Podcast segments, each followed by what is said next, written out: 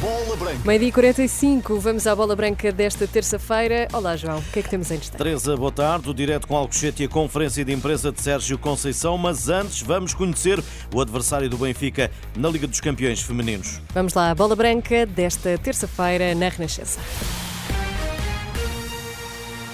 Vem aí a Taça de Portugal. Boa tarde, já lá vamos. Primeiro o sorteio da UEFA. Lyon, as francesas, oito vezes vencedoras da Liga dos Campeões Feminina, são as adversárias do Benfica nos quartos de final. A primeira equipa portuguesa a chegar a esta fase da competição. Embates marcados para março. A primeira mão em Portugal a 19 ou 20. A segunda em França a 27 ou 28. A vencedora deste Benfica-Lyon jogará a meia-final contra as suecas do Aken ou as francesas do Paris Saint-Germain na final de abril em duas mãos. Mas para já vêm os quartos de final para a equipa feminina do Benfica e é frente à campeoníssima Lyon.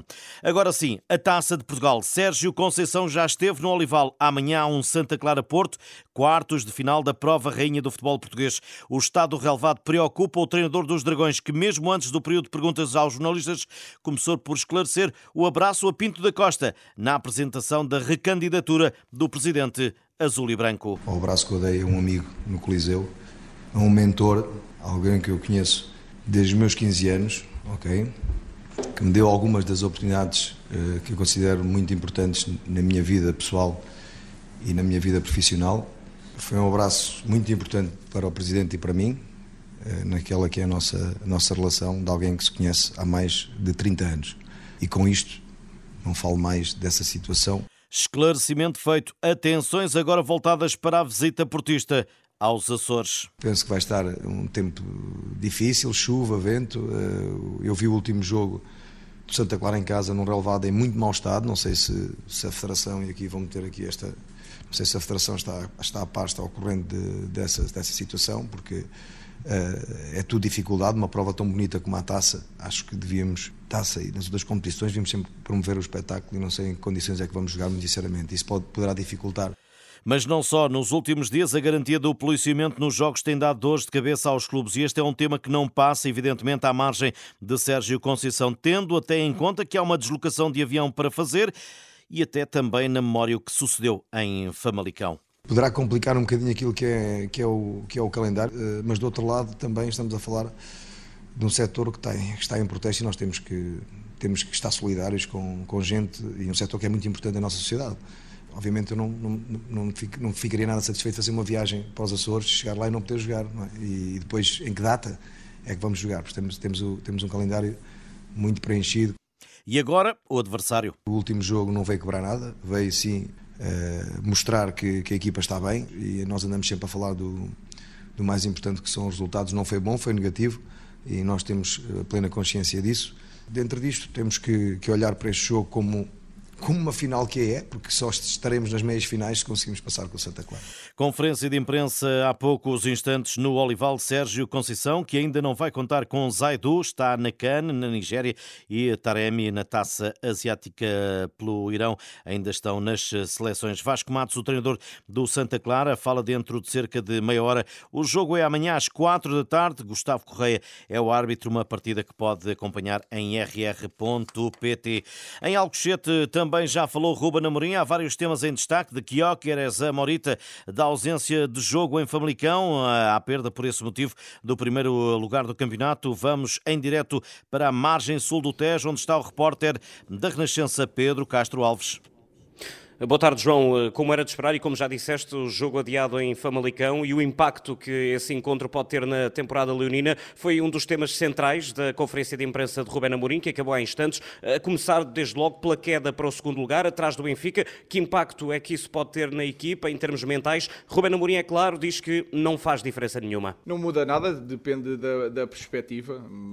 Vou falar de mim, na minha cabeça, estamos a dois pontos do primeiro classificado, vamos atrás do queremos manter a nossa posição e, e melhorar a nossa posição e, portanto, hum, é como se o, se o, jogo não tivesse existido. E depois lidaremos jogo a jogo e faremos as contas no fim. Portanto, não muda, não muda nada. Uh, não tivemos jogo nessa semana, queríamos muito jogar. Vai complicar um bocadinho o planeamento, mas o, não iremos fazer os mesmos jogos que, que, que os adversários e preparamos agora a Taça de Portugal e é nesse, é nesse jogo que estamos focados. Jogo que Ruben Amorim diz querer vencer, quer voltar à final da competição, quer passar as meias finais num jogo complicado em Leiria. Noutro tema, Vitor Jóqueres é um dos temas do momento e apesar das informações veiculadas na imprensa de que o Sporting estaria a tentar a renovação, Ruben Amorim nega. Não há reunião nenhuma para, para renovar um jogador que tem, está no primeiro ano de contrato, tem contrato de 5 anos, portanto não estamos a, a, a falar com, com os agentes do, uh, do Vitor. Última nota ainda sobre o jogo em Leiria. Morita está convocado, já treinou ontem, regressou da Taça Asiática e está disponível para ir a jogo. Em Leiria está a chegar a hora de um reencontro que já leva muitos anos de interregno, quase 12, noutro contexto e naturalmente com outros protagonistas. Vasco Botelho da Costa, o atual técnico dos Leirenses, falou esta manhã à Sport TV sobre o estado de espírito da sua equipa. Estamos muito contentes, é uma oportunidade para todos nós e acaba por ser um pouco diferente na nossa forma de trabalhar, mas se nós efetivamente queremos dar resposta a estes contextos, temos de estar preparados para este, esta diferença. E também falou sobre esse embate que já não acontece há 12 anos. Para nós é muito importante encararmos este jogo como outro qualquer, porque, porque é assim que nós trabalhamos e, portanto, focar-nos naquilo que é o nosso processo. Sabemos que se calhar vamos ser obrigados a, a, fazer coisas que não gostamos tanto. Nós somos uma equipa que não gosta de passar muito tempo a defender, mas isso são desafios uh, que nós encaramos com otimismo e, e, no fundo, com naturalidade. Municipal Magalhães Pessoa amanhã à noite, 20 e 45 União de Leiria Sporting, arbitragem de Tiago Martins, relato também para seguir em rr.pt. Para os confrontos de quinta-feira, as escolhas do Conselho de Arbitragem requeiram em Helder Carvalho na Luz e André Narciso em Guimarães. O Vitória vai receber às 18h45 o Gil Vicente, derby do Minho. Duas horas mais tarde, na Luz, o Benfica vai a jogo em Vizela. Futebol Praia, em Oman, onde estagia Portugal, jogou e venceu esta manhã o Egito por 3-2. Já no tempo extra, golos de André Lourenço, Jordan Santos e do guarda-redes Pedro Mano. Partida complicada, mas útil, como destacou o selecionador Mário Narciso aos meios de comunicação da Federação Portuguesa de Futebol. Foi bom para nós. Jogámos contra uma equipa africana, equipas africanas são, são, são fortes fisicamente.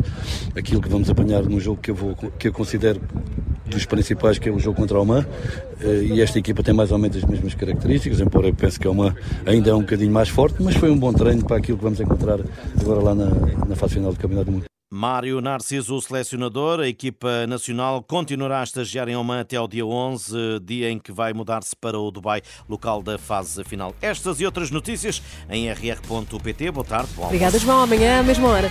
Amanhã.